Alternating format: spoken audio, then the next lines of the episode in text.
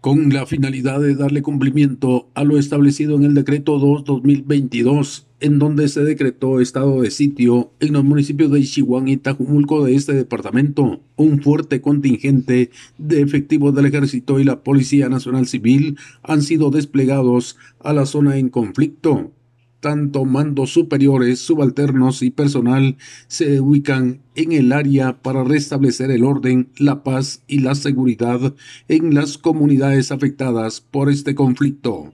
Desde Emisoras Unidas en San Marcos, informa José Luis Vázquez, Primera en Noticias, Primera en Deportes.